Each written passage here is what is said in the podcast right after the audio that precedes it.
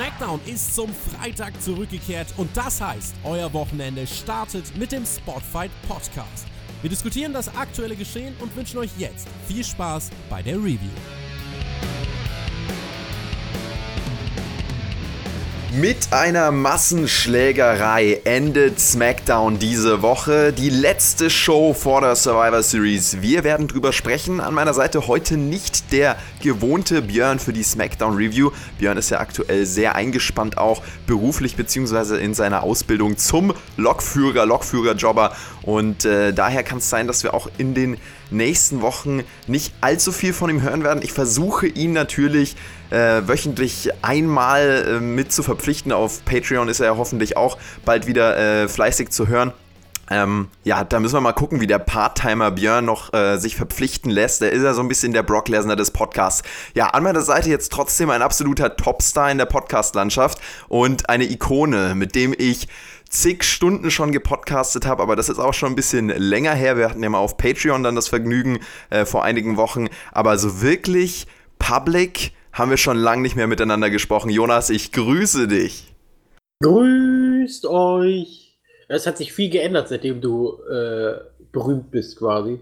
Kann man, kann man das sagen bei der Abo-Anzahl? Ich glaube nicht, dass ich so berühmt bin, nee. Okay, okay. dann äh, habe ich nichts gesagt. Nein, es war auf jeden Fall äh, eine sehr schöne Zeit. Damals, die guten alten Zeiten, erinnerst du dich von WWE Supercard Streamings mhm. und ach, mein Gott, was vermisse ich die gute alte Zeit.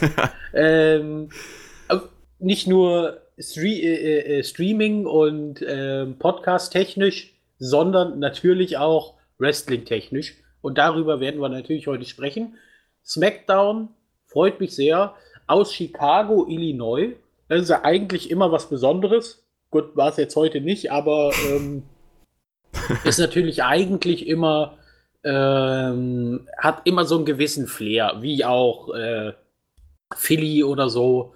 Aber ich fand die Crowd war auch gut, aber jetzt nicht außergewöhnlich eine gewisse Flair gab es ja im Anfangssegment. Darüber wollen wir gleich reden, aber ich möchte den Leuten noch Alter, kurz. was für eine Überleitung. Ja, äh, das war ja gönn dir. geil. Ja, Spotify Podcast, da, da regelt's. Ähm, ich wollte nur kurz den Leuten noch sagen, also falls ihr den Jonas nicht kennt, das ist ein, das ist ein ganz, ganz äh, interessanter Typ. Der hat früher schon gepodcastet, als Podcasten noch nicht cool war, mit ähm, ja, Leuten, die jetzt bei WWE arbeiten, aber konkretisieren möchten wir das nicht. Ähm, und äh, deswegen, Jonas, auf jeden Fall ein eine Podcast-Ikone und da schon lange im Business. Jetzt bin ich mal gespannt, ob du Ringrost, Podcast-Rost angelegt hast oder ob du es noch kannst. Du warst ja auch bei Hauptkampf zu hören, aber der Tobi als Moderator, der macht das ja so smooth. Das ist ja auch einfach, der zieht dich ja durch die Show durch. Jetzt bin ich mal gespannt, wie du das mit einem nicht so leichten Partner heute äh, worken wirst. Roman Reigns ist der absolute Locker-Room-Leader. Das hat er uns hier im Voranfangssegment sozusagen gezeigt. Er warnt nämlich das Roster vor der Show davor, dass Raw und NXT vorbeikommen werden.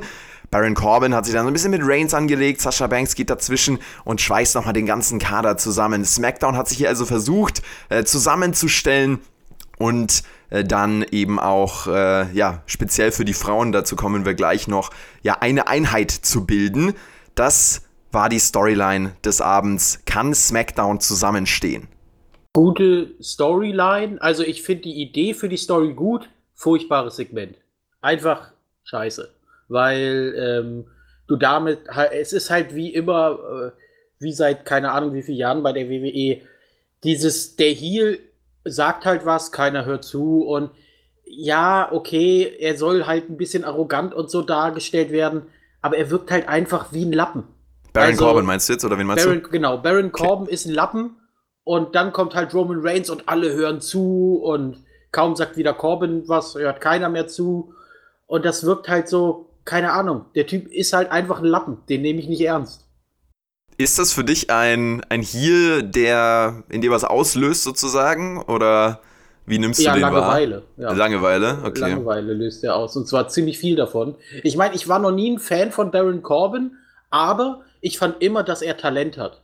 Und ich finde, er wird zu groß gemacht für den Stand, den er aktuell hat. Mhm. Also ich finde, sein, seine Fähigkeiten sind noch nicht an dem Level, dass ihm diese Rolle gerecht wird. Verstehst du, was ja, ich meine? Ja. Theoretisch finde ich, er wäre noch ein Undercarder, der sehr viel Potenzial hat, meiner Ansicht nach. Ich finde ihn ja nicht schlecht, aber ich finde halt einfach, dass er noch nicht so weit ist, um so eine Rolle zu nehmen, weil auch in Promos und so, er macht es nicht wirklich gut. Also, ich meine, kommen wir da noch zu. Mein absolutes Horrorsegment war das, wo die zu dritt geredet haben und Sami Zayn kam vorbei. Das war, das war wirklich kacke. Aber, ja, dann rede äh, doch, äh, reden, reden wir doch gleich drüber, über dieses Segment. Das kannst du direkt mit reinschmeißen. Hier, dann ja, haben wir das auch. Weil da wirkt halt Baron Corbin wieder wie der größte Lappen halt mit, oh, ja, und dann rollen wir uns raus, wenn die gegen die anderen kämpfen und äh, dann greifen wir wieder ein. Oh, und dann Dolph Ziggler noch, oh, du bist so schlau und so. Und ich denke, ah, okay, das ist jetzt äh, mega scheiße. Und dann kam auch noch äh, Sami Zayn, der, also, der auch noch ein richtig madiger Heel ist, meiner Ansicht nach. Ähm, Echt findest du? Ach krass. Ich finde ihn madig. Also äh, für mich ist Sami Zayn einfach kein Typ, den man, äh, den man nicht mag. Also der ist halt zu sympathisch, als dass ich ihn als Heel ernst nehmen kann. Das ist mein Problem. Ich finde ihn ja super. Ich meine, ich bin wahrscheinlich der größte Sami Zayn Fan, weil ich finde, der Typ ist äh, Triple A Material. Der könnte wahrscheinlich, wenn man ihn vernünftig als Face aufbaut, äh, wie bei NXT ja damals, mhm. wo er kam, äh, könnte der absoluter WWE-Titelträger werden. Ich meine, so die Sami Zayn ist für mich so dieser das personifizierte wie Daniel Bryan. Du könntest mhm. den so gut gegen Brock Lesnar stellen, als dieser, der hat keine Chance gegen das Monster und so.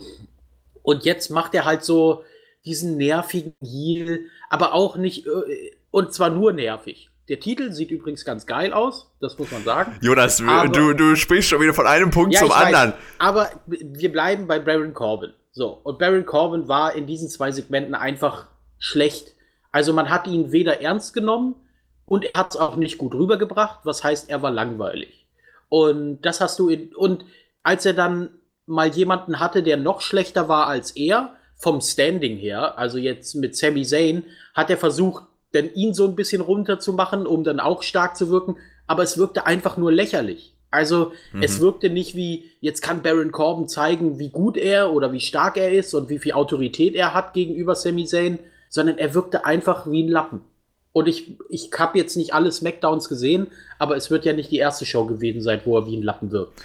Äh, ja, das äh, ist er ist so ein bisschen der Heel-Leader sozusagen, das Pendant zu Roman Reigns. Und das stellt man eben so dar, aber du hast es schon gut ausgeführt und ich bin da auch völlig konform mit deiner Meinung zu Baron Corbin. Tatsächlich, ich würde jetzt nicht sagen, er ist ein Underkader, aber er ist auf jeden Fall jemand, der. Ja, Mitkader. Ähm, ja, also nicht dahin gehört, wo er gerade steht, und zwar in den Main Events der Live-Events. Da steht er ja gerade und das hat schon mal nicht funktioniert. Habe ich aber auch schon groß ausgeführt. Jetzt hast du gerade über Sami Zayn gesprochen, dann ist das unser nächster Gesprächspunkt.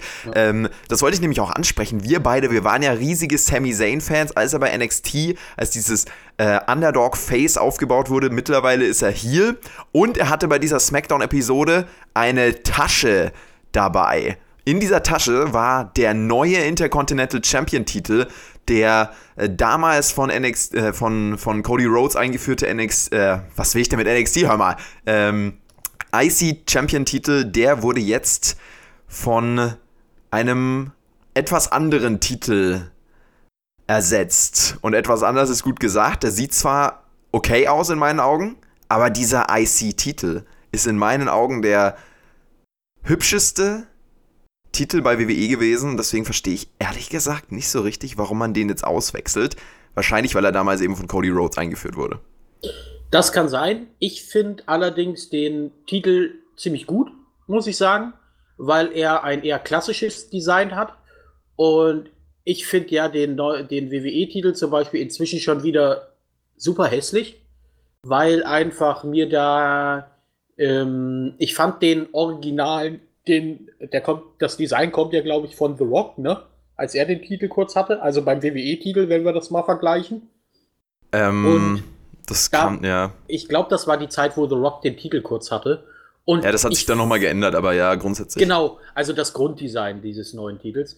Und vom Spinner zum, zu dem. Und ich fand das Grunddesign nicht schlecht, weil es damals noch relativ schlicht war. Was mich heute so stört, sind halt diese Farben und sowas, sowas mag ich auf Titeln nicht. Das gehört nicht auf den Titel. Ein Titel muss schön schlicht, aber ausdrucksvoll sein.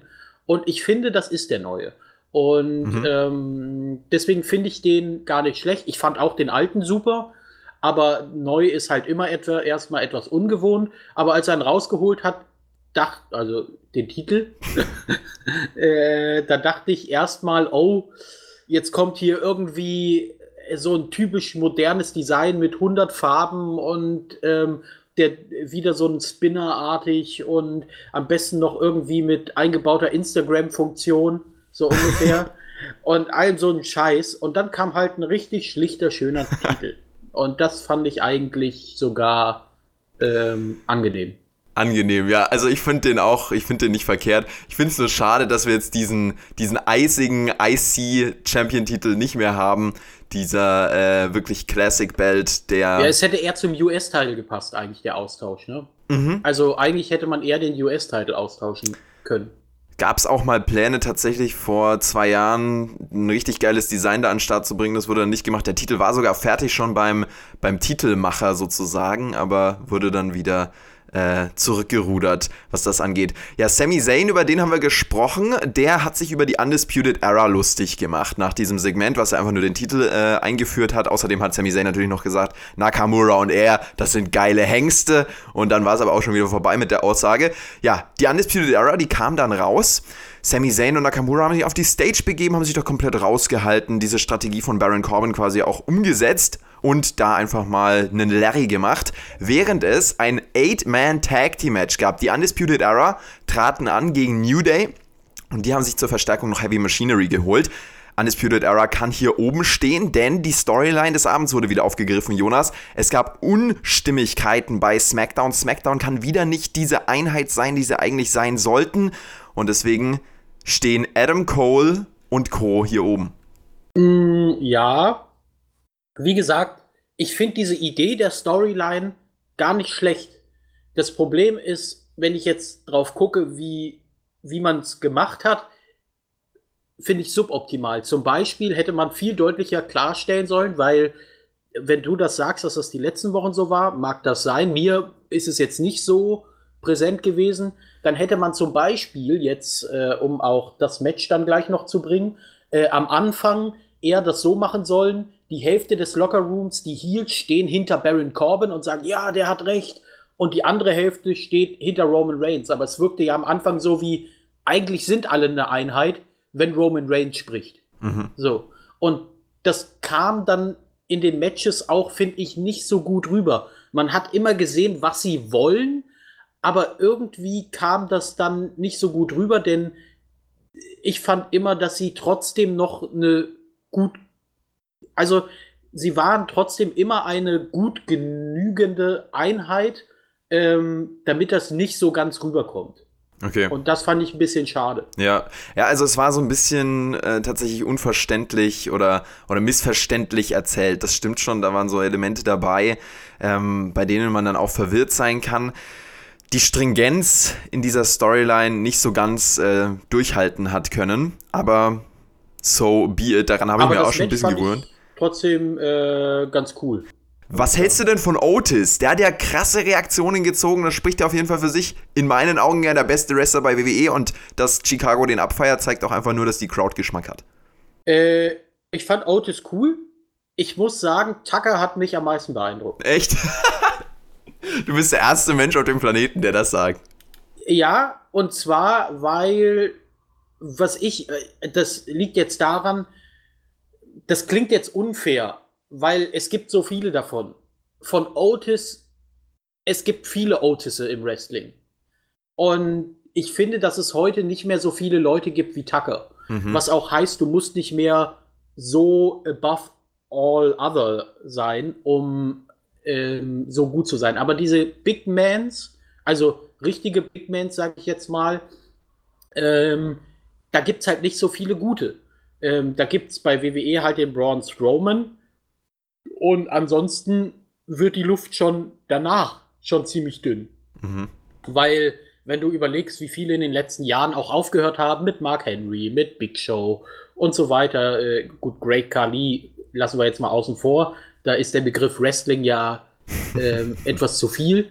Aber ich, oder ich meine, der jetzt nach äh, Amerika gegangen ist hier mit Big Van Walter, ähm, das sind halt Leute, die will ich einfach auch mal wieder sehen. Ich finde, davon hat die WWE ein bisschen zu wenig. Deswegen finde ich das geil, dass er jetzt ähm, so da, da, den Spotlight bekommt.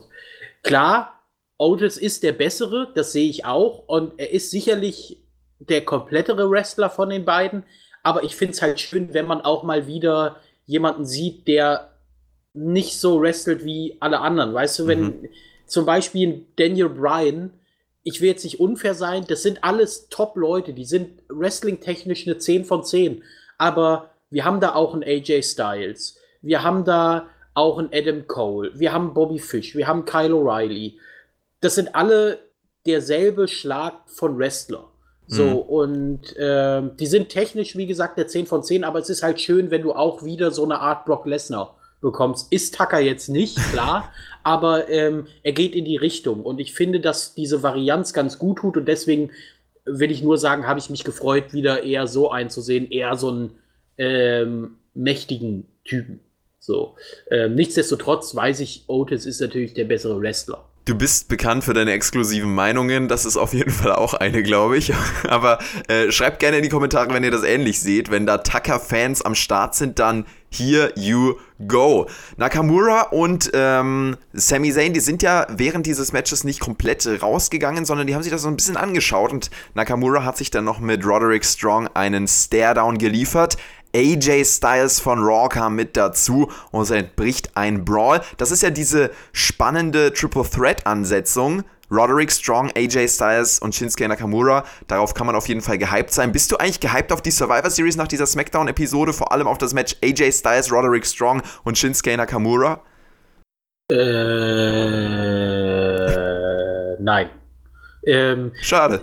Also, es gibt, ich sag mal, es gibt zwei Matches oder so, die ich sehen will, ja. Ähm, vielleicht bin ich auch nicht lang genug drin. Dieses ganze SmackDown versus Raw interessiert mich eigentlich überhaupt nicht. Und was ist versus NXT? Ja, okay, ja, okay, stimmt. Ähm, versus NXT, das habe ich noch vergessen. Da, ja, kann man schon mal vergessen bei der SmackDown-Episode. Das, das Ding ist, ich finde das ja mega interessant. Also die Idee finde ich halt geil, aber ich finde halt dieses ganze Gehype drauf, nichts von dem, was sie versucht haben zu hypen, hat irgendwie funktioniert. Das, was ich noch am besten fand, war eben mit den Frauen, aber ansonsten finde ich, ist der Hype von diesem Triple Threat Brand Brawl komplett an mir vorbeigegangen. Also nicht die Sendung, aber der Hype dafür. Mhm. Also es ist jetzt nicht so, dass ich gesagt habe, oh geil, ich freue mich schon richtig drauf ich kann ja auch sagen, woran das liegt, weil es halt einfach um nichts geht. Es sind ja einfach drei, drei Brands, die gegeneinander antreten, ja. aber am Ende ist es halt einfach dann äh, egal, wer gewinnt ja, und deswegen. Es, es, wird halt am Anfang so getan, als würde man in den Krieg ziehen, aber es gibt halt nichts zu gewinnen. Ja. Also, wofür, viel, viel, wofür zieht man denn in den Krieg, wenn man nichts gewinnen kann? Ich meine, der, der Draft war gerade erst. Wie geil wäre es, jeder Gewinner kriegt einen Draft-Pick. So, bumm auf einmal steht was dahinter. Ja, mhm. auf einmal, äh, und wie geil wäre es zum Beispiel, die besiegen sich dann in dem Match. Ja, dann zum Beispiel Roman Reigns und Adam Cole äh, sagen, ach nee, das macht ja gar keinen Sinn. Die treten, glaube ich, nicht gegeneinander an, sondern ähm, wer war am Ende? Äh, zum Beispiel, sagen wir mal, Roman Reigns gegen äh, Seth Rollins war doch ungefähr. Genau, ne? Und dann ja. am Ende kommt zum Beispiel in so einer Art, die Seth Rollins gewinnt dann am Ende und sagt, Roman Reigns, you're back at Monday Night Raw. Und irgendwie wäre das geil. Dann stände irgendeine Story dahinter. So ja. hast du recht, es, ist halt, es geht halt um gar nichts. Und deswegen finde ich, bin ich auf die anderen Matches schon ziemlich gehypt, wie kommen wir später noch da, drauf, Daniel Bryan, was auch das Highlight der Show war. Da freut man sich irgendwie schon drauf. Geil, ja, dann bist du auf immer, äh, immerhin darauf gehypt. Und dann sprechen wir über das Highlight der Show, würde ich sagen, über Daniel Bryan. Mhm der gegen Bray Wyatt um die Universal Championship antreten wird. Letzte Woche wurde dieses Match auf den Weg gebracht mit einer Storyline im Hintergrund, die gesagt hat, Daniel Bryan ist in einer Identitätskrise zwischen dem Umweltschützer und dem Yes-Man. Bray Wyatt ist sowieso instable und jetzt sind diese beiden psychisch labilen gegeneinander in diesem Match angesetzt. Daniel Bryan wollte hier bei SmackDown dann einen Fight gegen Bray Wyatt, wurde dann unterbrochen von The Miz und äh, das lief alles nicht so ganz, wie er sich äh, vorgestellt hatte. Diese Stimmung zwischen Miz und Bryan, die ist ja sowieso nicht allzu gut. Jetzt wurde die hitziger. The Miz ohrfeigt Daniel Bryan und es gibt das Match, was aber unterbrochen wurde von Bray Wyatt, der dann doch rauskam. Das Licht geht aus, dann wird es rot. Der Fiend liegt in der Ringecke, wo vorher The Miz lag. Es gibt die Mandible Claw und das kranke Lachen von Bray Wyatt. Ich habe mit dir noch gar nicht über Bray Wyatt seinen neuen Charakter gesprochen. Äh, du warst ja auch, ähm, ja, was diese weirden Gimmicks angeht, auch manchmal angetan. Was hältst du denn von Bray Wyatt und diesem äh, Match bzw. Segment? Ähm, also das Segment fand ich durchweg gut von vorne bis hinten war es meiner Ansicht nach einfach ein richtig gutes, solide ist schon zu schlecht, finde ich, aber es war halt einfach gut gebuckt, auch mit, dass The Miss rauskam mhm. und was er dann gesagt hat, das hatte halt Hand und Fuß. Du hast, hattest das Gefühl, bei dem Segment hat sich jemand Gedanken gemacht, weil das mit The Miss passte, auch was er gesagt hat mit, ja, ich war schon immer der, gegen den du quasi deine Topleistung gebracht hast und ich werde jetzt dir mal wieder Vernunft einprügeln, so ungefähr. Und das fand ich eigentlich ganz cool. So, und weil das wirklich auch eine Geschichte hinter sich. Ich meine, Miss und Daniel Bryan ziehen einen sehr langen Schwanz an Geschichte hinter sich her. Und da finde ich, hat das gut gepasst. Bray Wyatt, ich sitze da ein bisschen zwischen den Stühlen. Auf der einen, auf der einen Seite finde ich ihn geil, auf der anderen Seite bin ich der Meinung, dass ein altes Gimmick besser war. Mhm. In dem Sinn, dass ich sage, es wurde nicht richtig gemacht. Und ja. ähm, weil, was ich so gut am alten Gimmick fand, war dieses, was sie eigentlich nie gemacht haben. Also nur so, wie ich mir das vorgestellt werde. Dieses Sektenführer-Ding. Und ja, eventuell ist er ein bisschen übernatürlich. Und so, das wird so angedeutet, aber eigentlich ist er es gar nicht, sondern er ist halt nur ein Sektenführer, der selber von sich denkt, er wäre das. So, und ähm, das finde ich halt eigentlich viel besser als so ein mhm. Demon-Gimmick. Äh, nicht, dass ich, ich finde das nicht schlecht, ich finde das sogar gut, aber ich find, bin immer noch ein bisschen traurig, dass dieses Sektenführer-Gimmick nicht gepasst ge, äh, hat und dass man auch keine, nicht noch mehr coole äh, äh, äh Videos gemacht hat von ja, wie er da auf der Farm seine Jünger äh, betreut und äh, all sowas. Das finde ich irgendwie, ich weiß nicht, ich finde es schade. Ja, aber äh, so ist es nun mal. Und ähm, ich finde das neue Gimmick, wie gesagt, nicht schlecht, aber ähm, ich glaube, das spricht aus mir nur wirklich so dieses, dass ich ein bisschen, dass ich schade finde, dass das damals nicht so geklappt hat. Trotzdem, tolles Gimmick. Ich will nur nicht, dass es zu übernatürlich wird. Also sowas wie heute ist absolut in Ordnung, das ist sogar cool, aber ich muss jetzt nicht unbedingt immer jemanden haben, der äh, aus Särgen steigt, wenn der Blitz einschlägt und so. Ähm, das muss jetzt, wir müssen nicht immer so einen Charakter haben, der übernatürlich ist. Ja, wie findest du denn diese Storyline, die beiden psychisch Labilen gegeneinander und dann jetzt eben auch mit diesem Segment, dass äh, Bray Wyatt nochmal rauskommt und wirklich zeigt, wo der Hammer hängt im wahrsten Sinne? Das finde ich zum Beispiel ganz cool. Also diese, diese, ähm, diese Story zwischen den beiden Charakteren.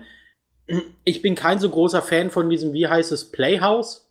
Äh, äh, äh Firefly Funhouse, ja. Funhouse, ich nenne es mal Funhouse-Gimmick von dem bin ich kein so großer Fan. Ähm, aber äh, an sich finde ich das eine schöne Story, diese zwei Gesichter, die äh, Bray Wyatt äh, hat. Also äh, da kann man viel draus machen und da ist ein, zumindest merkst du, da ist auch ein bisschen Liebe zum Detail in dem mhm. Gimmick und so weiter. Ich finde halt immer, man sollte nicht zu viele Gimmicks machen. In dem Sinne, dass die Person auch noch authentisch bleiben sollte.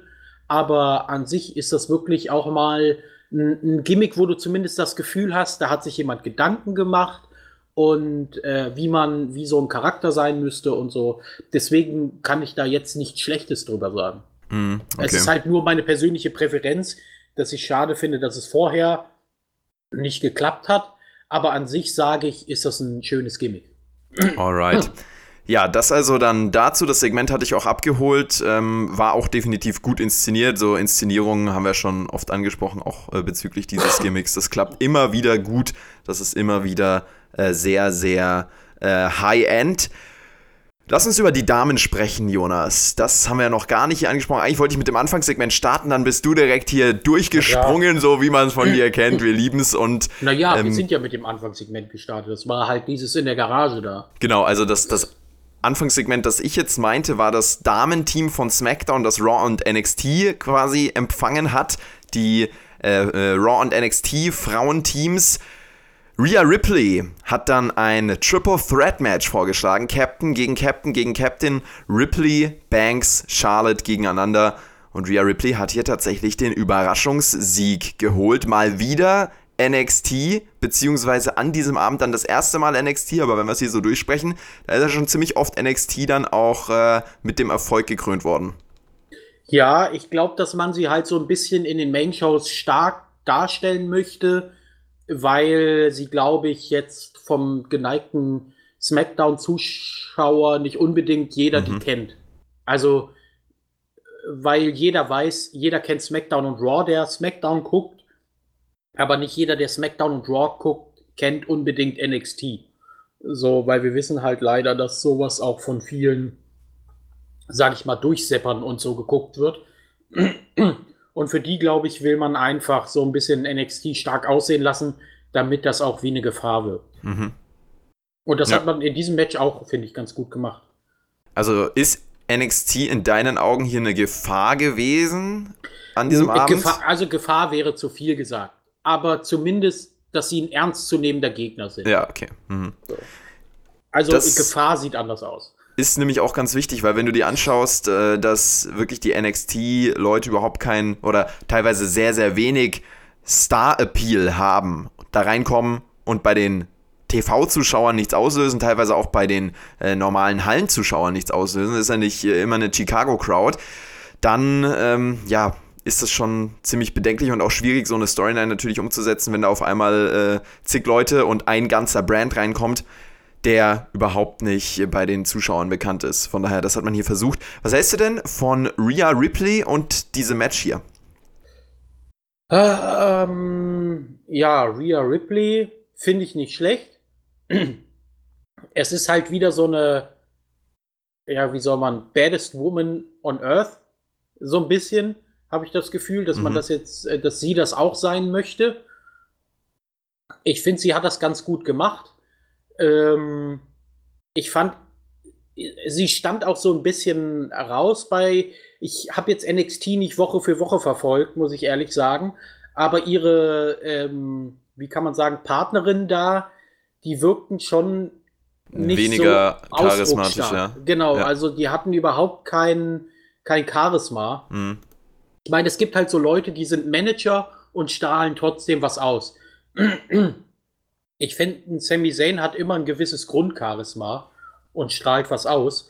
Aber die Partnerinnen von ihr haben irgendwie nie so richtig äh, was ja. ausgestrahlt. Das ist nämlich auch das Krasse, was ich bei Rhea Ripley so äh, beeindruckend finde. Also ich finde, sie ist eine der, also sie wird auf jeden Fall äh, im im Main-Roster durchstarten. Sie wird da eine der Top-Frauen werden, glaube ich, wenn sie sich äh, ja auch am Mikrofon noch ein bisschen mehr entwickelt.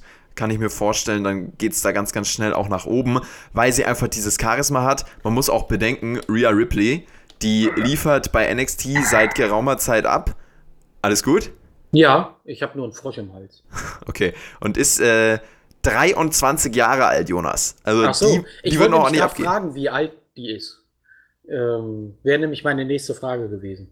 Es wird auf jeden Fall noch eine große Zukunft auf sie warten. Deswegen finde ich das ganz spannend, mal deine Einschätzung zu hören. Aktuell ist es natürlich so ein bisschen gesehen und ja, kenne ich aber schon. So, die, die Badass-Frau, die reinhaut, die zerstört. Aber ich kann mir auch vorstellen, dass Rhea Ripley dann ihre große Zeit hat, wenn das eben bei WWE im Main-Roster so ein bisschen fehlt und bei ja. der Frauendivision nicht mehr so am Start ist als Gimmick. Ja, oder bei einem Brand. Also ich meine, durch die Brand-Teilung jetzt wieder durch diese strikte fehlt natürlich immer ein gewisser Charakter, wahrscheinlich bei ja. einem Brand. Und Rhea Ripley ich sag mal, den Höhepunkt haben die Wrestler meistens mit Mitte 30 oder so. Ja. Also. Ja, bei ähm, Frauen ein bisschen früher tatsächlich ja, meistens. Ja. Sagen wir 30, dann hat sie immer noch sieben Jahre, bis sie quasi auf ihrem höchsten Performance-Level sein muss. Ja. So, und das ist halt das Unglaubliche. So, äh, dass man sagen kann, okay, die ist jetzt gerade mal 23, in sieben Jahren dann muss sie auf ihrem Performance äh, quasi Peak sein. Und das kann ich mir schon vorstellen. Also Potenzial sehe ich bei ihr enorm, aber mich hätte ich, mich hätte es eben auch gewundert, wenn sie über 25 gewesen wäre. Okay. Ähm, deswegen sieht man schon, dass sie Talent hat, aber da ist sie ja bei NXT genau richtig. Da genau. geht man ja mit Talenten auch sehr gut um. Ich glaube, es wird ihr jetzt auch noch nicht gut tun, ähm, ins Main Roster zu gehen, wo sie dann eine von mehreren ist. So, ich glaube, so zwei, drei Jahre bei NXT wären eigentlich gar nicht schlecht. Ich glaube, so lange nicht. Also wird es leider nicht sein. Aber das würde ihr eben gut tun, weil sie da den, das Spotlight auch bekommt. Mhm. Ja, das könnte man jetzt auch noch diskutieren. Ist es wirklich so gut, da langfristig die Leute auch zu behalten, weil ja immer wieder neue Leute hochkommen und auch bei NXT im Performance Center eine riesige Macht an Talenten auch wartet, die da bei NXT gefeatured werden wollen. Man hat ja jetzt mit dem, ja, mit der zweiten TV-Stunde sozusagen noch mehr Zeit. Aber ja, diese Diskussion, die wollen wir, glaube ich, nicht vertiefen. Nee. Okay. Jemand, der bei äh, NXT uns auch sehr, sehr gut gefallen hat, das ist Bailey. Und die hat ja wie Sami Zayn jetzt auch ihren Heel-Charakter. Holt dich dieser Heel-Charakter ab? Mehr als von Sami Zayn tatsächlich. Okay. Weil ich finde, dass äh, Bailey irgendwas tun musste, weil sie angefangen hat zu nerven. So, ich habe, ich glaube, ich habe das sogar damals gesehen, als sie hier geturnt ist. Ich weiß gar nicht, wann das war. Ähm, war das eine, ach, das war doch eine ja, das WrestleMania. Von, oder? Äh, ja, also das Ding ist, dass sie so ein bisschen in einem Prozess hier geturnt ist und dann immer mehr und jetzt wirklich hier geturnt ist sie, glaube ich, vor eineinhalb Monaten und Achso, dann habe ich das dann, gesehen, als wir dazu eine Ausgabe oder so. Irgend, äh, aus irgendeinem ja. Grund hatte ich den Heel-Turn gesehen. Mhm. Und ähm, ich muss sagen, das gefällt mir. Aus dem Grund, weil ich der Meinung bin, die Geschichte von Bailey als dieser Face, der sie war, ist auserzählt. Wenn du das mit Sami Zayn vergleichst, da wurde ja noch nicht mal angefangen, was zu erzählen von ihm als Face. Ja, so also ein bisschen hat man schon erzählt, aber nicht natürlich das Potenzial ausgeschöpft, aber das war ja bei Bailey auch nicht. Also man hat das, mhm. bei Bailey hat man es schon erzählt, finde ich, aber man hat es äh, mit so einer Lieblosigkeit dahin geklatscht, dass du zwar die großen Eckpunkte hattest, also sie ist Underdog, sie hat eine fiese Gegnerin und dann holt sie sich trotzdem den Titel, also quasi das, was sie bei NXT auch ja. gemacht hat, nur bei NXT war es eben mit viel mehr Tiefe und mit viel mehr auch Liebe zum Detail gemacht. Das, das Problem ist so ein bisschen, das ist halt so das Problem von Underdogs. Äh, dieser typische Spruch von CM Punk, ne? You have become the New York Yankees.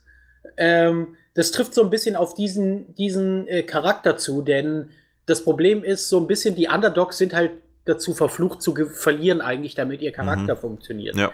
Wenn zum Beispiel Daniel Bryan gegen Brock Lesnar gewinnt bei WrestleMania und den Titel holt, was macht er dann? Dann ist er halt kein Underdog mehr. So, ja. er ist nicht mehr der, der von unten kommt und gegen das große Böse, sondern er hat es ja geschafft. So, wieso sollte ich ihm jetzt noch zu, also was, natürlich jubel ich ihm die Woche danach zu, aber das nächste halbe Jahr, was kommt da? So, und das ist so ein bisschen das Problem, was ich bei Bailey hatte. So dieses, sie hat es ja geschafft. So, wo soll sie jetzt hin mit ihrem Gimmick? sie, sie muss nicht wie diese unsichere äh, äh, äh, Frau äh, sein, die, oh, ähm, ich gehe da in den Ring und ich gebe mein Bestes und so. Sie hat es geschafft. Was, wieso sollte ich ihr jetzt noch für dieses, ich bin der Underdog zujubeln quasi? Deswegen bin ich der Meinung, war es nötig. Ich finde es nicht so schlecht, dass sie hier geturnt ist. Sage auch, sie ist jetzt kein sensationeller Heal. Es wirkt einfach ein bisschen künstlich. Also, mhm. Das muss ich auch sagen. Ich finde, ihr Heal-Charakter wirkt nicht sehr authentisch. Im Gegensatz zu ihrem Face-Charakter, der sehr authentisch wirkte. Aber ich finde schon, dass man irgendwas hätte machen müssen. Also, ähm, ich weiß auch nicht was, aber irgendwas musste man machen. Das also zu Bailey. Sie hat ja äh, sich angelegt diese Woche mit äh, Shayna Baszler und hat gesagt, ja, guck mal hier, Baszler, du greifst doch nur von hinten an, jetzt komm doch mal nach draußen. Shayna Baszler hatte den Spieß umgegriffen, äh, umgedreht, hat gesagt, ja, Bailey, ich bin hier im Ring, jetzt komm du mal nach draußen. Und dann greift Bailey von hinten an, diese klassische Heel-Storyline mit der Doppelmoral, der Doppelkritik und dann äh, tue ich quasi das, was ich kritisiere. Es gibt ein kleines Handgemenge. Baszler, Bailey, Becky am Sonntag im Triple Threat wieder Raw, SmackDown, NXT. Auch das ist auf jeden Fall eine Paarung, die mich äh, durchaus hypt. Man hat es jetzt nicht riesig groß aufgebaut, aber man hat immer wieder kleine Aufbausteine äh, im, im Aufbau benutzt und das ist, äh, finde ich, völlig in Ordnung. Also dieses Match, da bin ich echt voll dabei. Äh, hat auf jeden Fall schon mal als Opener die, die Stimmung bei SmackDown gesetzt. War, glaube ich, einer von über zehn Brawls. Also äh, in, diesem, in dieser Friday Night äh, SmackDown wurde auf jeden Fall ordentlich gebrawlt. Und das ging schon bei den Frauen richtig los. Da ging es richtig ab. Und dann im Main Event eben nochmal, Jonas, denn da gab es erstmal so ein ganz langweiliges, klassisches SmackDown Main Event Tag Team Match.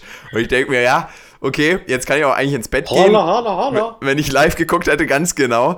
King Corbin, Dorf Ziggler und Robert Root gegen Roman Reigns, Shorty G, nicht mehr Chad Gable, by the way, mein Lieber, und Mustafa Ali. Mustafa Ali, der Hometown Hero, der hier verliert, obwohl er am Sonntag natürlich ein Top-Match hat, aber ist ja auch egal denn das hat uns alles gar nicht so interessiert. Baron Corbin holt sich den Sieg, wird nochmal gestärkt vor der Survivor Series und spannend war aber natürlich, was danach passiert ist. Die Raw-Wrestler kommen raus, wie du schon gesagt hast, der Brawl, äh, The Shield, ähm, mäßig kommen die Raw-Wrestler durch die, durch die Zuschauereien. Wer war noch am Start? Braun Strowman mit Keith Lee, dieser Staredown. Dann kommt NXT mit einem freaking Jeep Panzer, wie damals die Ex in die Halle reingefahren. Also das war wirklich äh, vorzüglich, das war wirklich ein Brawl, wie ich ihn mir wünsche. Und ich muss auch sagen, ähm, du bist ja auch ein Nostalgiker, auch bezüglich des Monday Night Wars natürlich. Als NXT da mit Road Dogg, Shawn Michaels, Triple H, diesem Jeep-Panzer und der mit diesem riesigen NXT-Kader da reingelaufen ist, das war schon ziemlich episch. Ja, das war cool äh, muss ich auch sagen. Äh, das fand ich äh, ganz cool. Ich muss sagen, ich hatte jetzt. Das Ding ist halt, ich bin ähm, großer Fan von Road, also von den ähm, von Road Dog zum Beispiel, aber ich bin kein so riesiger Fan von DX. Mhm. Ähm, deswegen ist es jetzt nicht so das, wo ich mega gehypt bin. Ähm, ich bin halt kein so großer Freund von äh, Triple H zum Beispiel. Ich mag ihn, aber es ist jetzt nicht so, dass er unter meinen Top 30 oder 50 Lieblingswrestlern ist. Ähm, Shawn Michaels, also deswegen kann ich mit die Ex jetzt nicht so viel anfangen. Ähm, es sei denn, es ist das Tag-Team eben aus ähm, Billy Gunn und ähm, Bulldog. Äh, aber an sich war es natürlich trotzdem ein gutes Segment. So, das will ich jetzt äh, gar nicht, äh, gar nicht anders sagen. Ja, nur gut oder geht da ja, noch mehr also bei dir? Also für mich war schon, war es nur gut. Also es ist jetzt nicht so, dass ich da saß und dachte, oh shit. So. Ähm, dafür ist es mir einfach zu. Äh, dafür mag ich die nicht zu sehr. Also dieses mit dem, mit, als sie mit dem Panzer, ich hatte keine nostalgischen Gefühle. Okay. Ich fand's geil. Ich, ich kann sagen, ich fand es ein gutes Segment aber es hat jetzt bei mir nicht viel ausgelöst. So, ich ähm, bin okay. da halt nicht so der große. Auch wenn zum Beispiel äh, die X returned oder so, äh, das 523. Mal, ähm, um irgendeine Reunion zu feiern. Mich holt das jetzt nicht so extrem ab wie zum Beispiel, das fand ich wie der Rock'n'Roll Express zum Beispiel. Ähm, um mal auf AEW äh, kurz ähm, ne, ne, einen Seitenhieb zu geben, äh, weil ich den super finde. Aber, ähm, oder andere Sachen aus der Attitude Era, also wie The Rock oder Steve Austin und so weiter und so weiter. Ich bin kein so ein riesiger DX-Fan. Okay. Was war denn der Survivor Series Aufbau, der dich am meisten gehypt hat, wenn du dich jetzt zurückerinnerst? Weil ich frage mich immer, wie hypt man denn die Survivor Series? Man hat ja auch diesen Brand War jetzt nicht äh, die letzten 20 Jahre gemacht, sondern gab es ja immer andere Aufhänger. Was ist da für dich einer der herausstechenden? Naja, ich sag mal so, die, klassisch, auch wenn es nicht perfekt gewesen ist. Also sicherlich kann man sagen, das hätte man deutlich besser machen können, aber natürlich die Survivor Series 2001. Also ähm, WWE gegen The Alliance. Das ist halt einfach, äh, so baut man es auf. Ich meine, allein wenn du dir anguckst, das Team, Kurt Angle, Steve Austin, The Rock, äh, wer war, war Eddie Guerrero und so weiter. Da waren Namen dabei, holy moly, Shane äh, war glaube ich auch dabei, er war ja Teamleader von der Alliance ähm, wenn ich mich erinnere, recht erinnere. Und äh, da ging es ja um diese Story mit WCW, WWE. Klar, muss man sagen, damals hätte es besser sein können, in dem Sinne, dass man lieber hätte eine Story WWE gegen WCW machen sollen, anstatt irgendwie so äh, WWE gegen WWE oder WWF gegen WWF, die auch mal was mit der WC WCW zu tun hatte. Aber ähm, ich finde eben, ähm, das war so vom Aufbau zumindest, da warst du gehypt drauf. Also, und heute ist das irgendwie, ja, oder ich fand auch, also zumindest vom Match her und so, es gab mal Team Dolph Ziggler gegen Team Orton. Wann war das? Lass es 2014 oder so gewesen sein. Auch schon wieder ein bisschen her. Das fand ich tatsächlich ziemlich gut. Ah, äh, ah warte mal. Survivor Series 2014.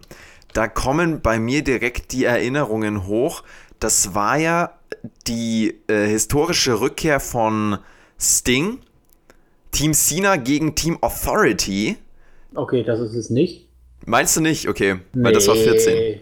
Ja, okay. Ähm, ich glaube, es war sogar noch früher.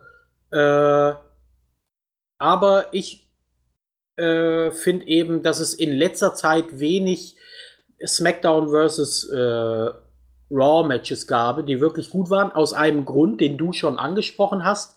Ich kann mich auch in keinem Match erinnern, dass es um was ging.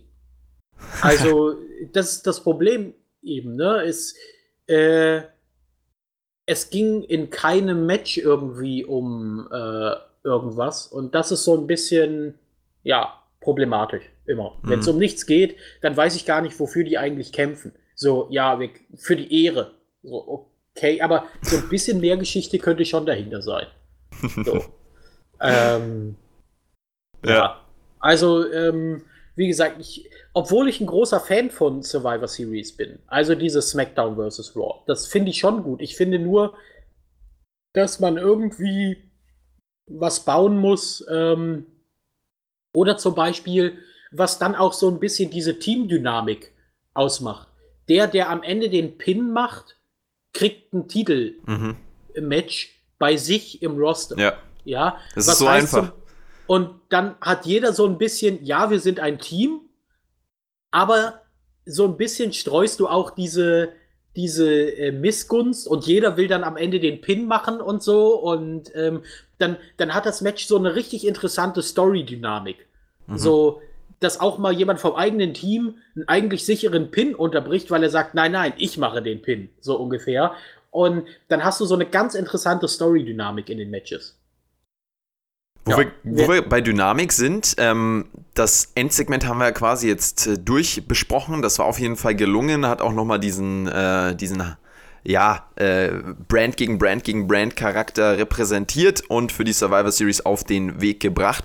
Ich fand ja hier ganz spannend, um dann ins Fazit überzugehen, ähm, die Dynamik dieser Show ganz interessant. Die Showstruktur hier bei SmackDown war anders als die normale SmackDown-Show-Dynamik, weil viel mehr von Segment zu Segment übergeleitet wurde oder das eine Segment und das eine Match geht ins andere über. Das bringt man ja immer mal wieder. Diese Woche hat es einfach glaube ich, den Grund gehabt, dass WWE uns erzählen wollte, hier gibt es großes Chaos, hier äh, sind jetzt die äh, Raw und SmackDown-Kader, äh, die Raw und NXT-Kader am Start und die invasionieren SmackDown und dadurch geht es hier eben drunter und drüber. Das finde ich hat sehr, sehr gut gewirkt. Ähm, wie war SmackDown für dich diese Woche? Ist dir das auch aufgefallen? Ja, ähm, wie gesagt, ich fand's äh eine okaye Show. Ich kann jetzt nicht sagen, wie sich das in die Qualität der Vorwochen einreiht. Ähm, ich fand aber das mit den Brawls und so, fand ich eigentlich äh, mit diesem Chaos, das da inszeniert wurde, fand ich eigentlich ganz eine ganz gute Idee. Ja. Wie, wie gesagt, ich fand an einigen Stellen war vieles nicht gut ausgeführt und so, aber man muss halt sagen, allein diese Grundidee, du, du siehst zumindest einen Plan in der Show. Hm. So, du hast gesehen, was sie eigentlich machen wollt. Das hat an einigen Stellen nicht gut funktioniert, an einigen hat es funktioniert, aber zumindest, und das war ja, ist ja auch das große Problem an äh, diesen Shows, an Raw und SmackDown, dass du ab und zu so gar nicht so genau siehst, was wollen die eigentlich. So, was ist eigentlich ihr Ziel mit der Show? So, ich habe jetzt hier anderthalb Stunden geguckt und warum eigentlich? Und hier weißt du zumindest, warum du es geguckt hast durch das ganze Chaos und so weiter. Das äh, finde ich eigentlich, fand ich eigentlich, muss ich ehrlich sagen, ich fand, fand, es war keine schlechte Show. Es war auch keine sehr gute Show. Ich finde, es war eine solide Show. Ja, da würde ich mich anschließen solide Smackdown-Episode mit natürlich der klaren Richtung auf die Survivor Series hin. Wirst du die, äh, dir die Survivor Series jetzt nach dieser Smackdown-Episode anschauen und auch nach dem Aufbau hat es dich abgeholt und äh, wirst du dir die Nacht um die Ohren schlagen von äh, Sonntag auf Montag oder ist dir dann Montagabend anschauen?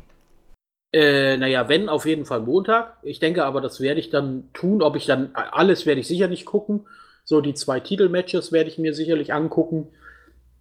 Also die Main-Title-Matches, aber ich werde zum Beispiel auch nicht live gucken. Also die Zeiten sind erstmal äh, vorbei. Raw, äh, Royal Rumble und WrestleMania auf jeden Fall. Ähm, aber dafür ist mir mein Urlaub inzwischen einfach zu schade, weil ich muss ehrlich sagen, ich bin auch keine 19 mehr. Äh, so blöd das jetzt klingt, aber ich merke schon, dass ich meine, ähm, damals bei Talk of Honor, da haben wir ja tatsächlich ein Jahr lang jeden Montag, Montag live nach Raw gecastet. Also Talk of und, Honor ist der Podcast, den du genau. damals, mit dem du damals am Start warst. Und äh, genau. ich kann dir aber sagen, Jonas, das, das machen wir beim Spotfight Podcast auch.